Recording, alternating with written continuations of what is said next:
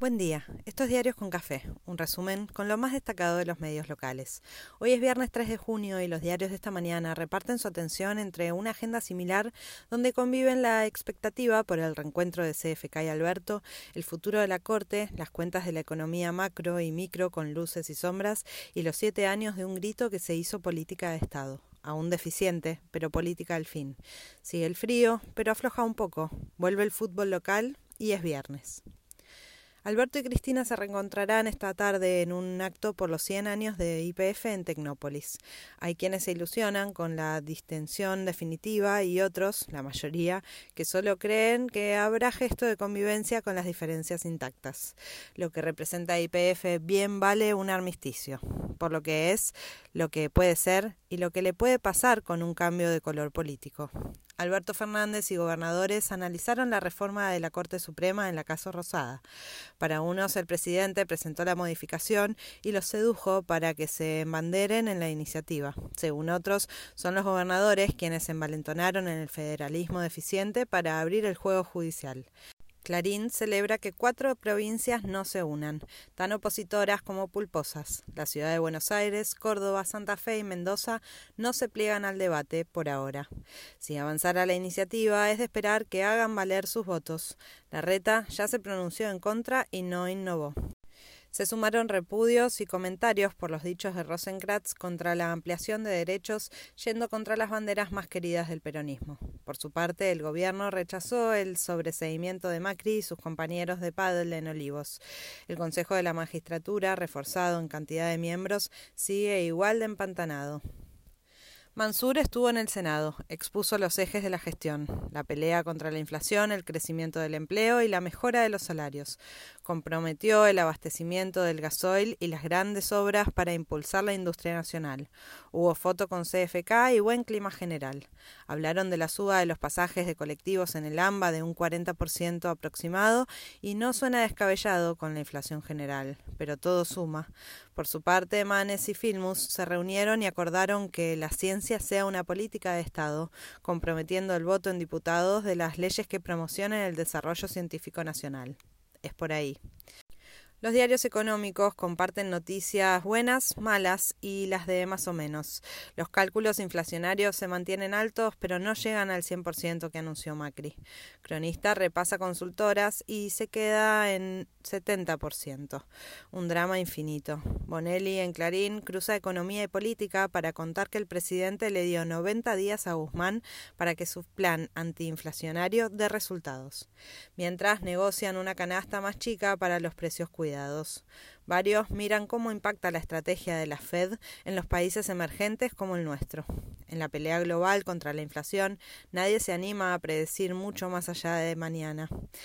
Por su parte, el gobierno habilita el cobro en dólares a quienes trabajan para el exterior por montos acotados, mil dólares mensuales y doce mil anuales, pero algo es algo.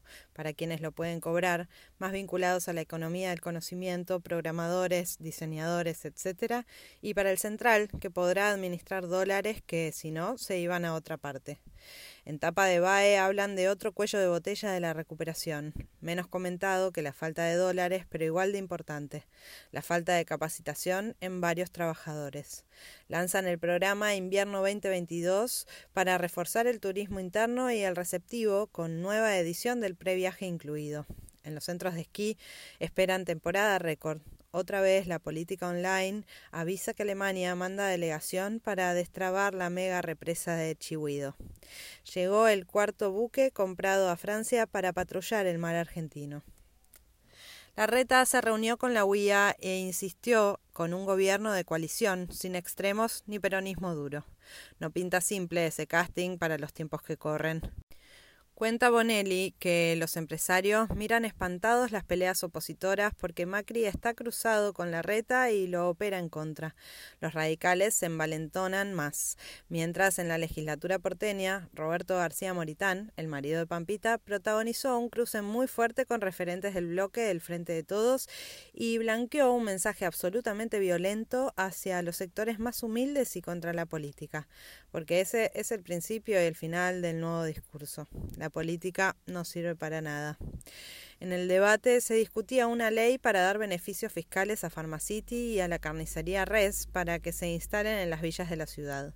Desde Lanús, Grindetti pidió un segundo tiempo para Macri y sacudió su espacio. En el programa de la Nata estuvo Milei y avaló la compra y venta de órganos. Salió el Incucay a repudiar, claro, y algunos se horrorizaron un poco más. Kisilov recorre obras en escuelas en medio de las protestas de estudiantes por el frío.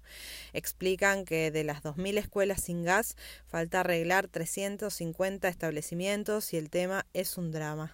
Pero prometen pronta solución y seguir dando la cara, mientras cruzan a Vidal. Un nuevo Ni Una Menos vuelve a movilizar a muchas al Congreso y en varias ciudades del interior del país también. Ojalá también se movilicen muchas almas y empecemos a transitar un camino sin violencia. En Tapa de Popular denuncian que por semana la justicia libera a tres femicidas y suma argumentos para una lista de reclamos interminable. En Jujuy, un funcionario mató a su mujer y luego se suicidó. Sometieron a Sebastián Villa a un peritaje psiquiátrico en los tribunales de Lomas.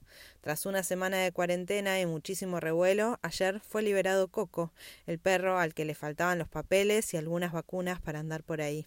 Se hizo lo que había que hacer y todos felices. A 100 días de los primeros ataques, Rusia ya controla el 20% de Ucrania, según palabras del propio Zelensky. La OTAN apuesta al desgaste y los efectos de las sanciones económicas. En Londres se celebran los 70 años de reinado de Isabel y su bisnieto aturdido es tapa de varios diarios. Colombia se polariza un poco más y se multiplican los análisis y los pronósticos. Arranca la Liga Profesional de Fútbol con el clásico platense el domingo como plato fuerte, mientras todos nos seguimos ilusionando y disfrutando de la selección que la pasa bien y nos invita a pasarla bien. Queremos un rato de tregua y fiesta, por favor.